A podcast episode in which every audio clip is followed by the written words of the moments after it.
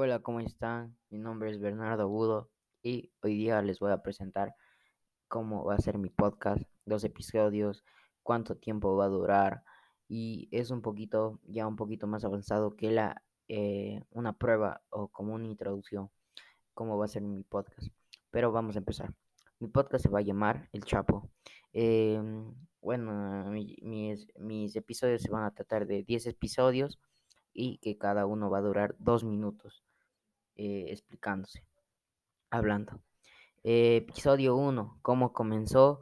Episodio 2, ¿quién le atrajo al trabajo? Episodio 3, ¿cuántos hijos tuvo?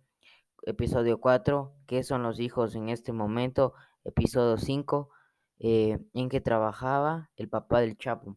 Vamos a ver en qué trabajaba porque algunos, algunas personas no saben en qué trabajaba, eh, si él solo era el narco de la familia, entonces vamos a ver.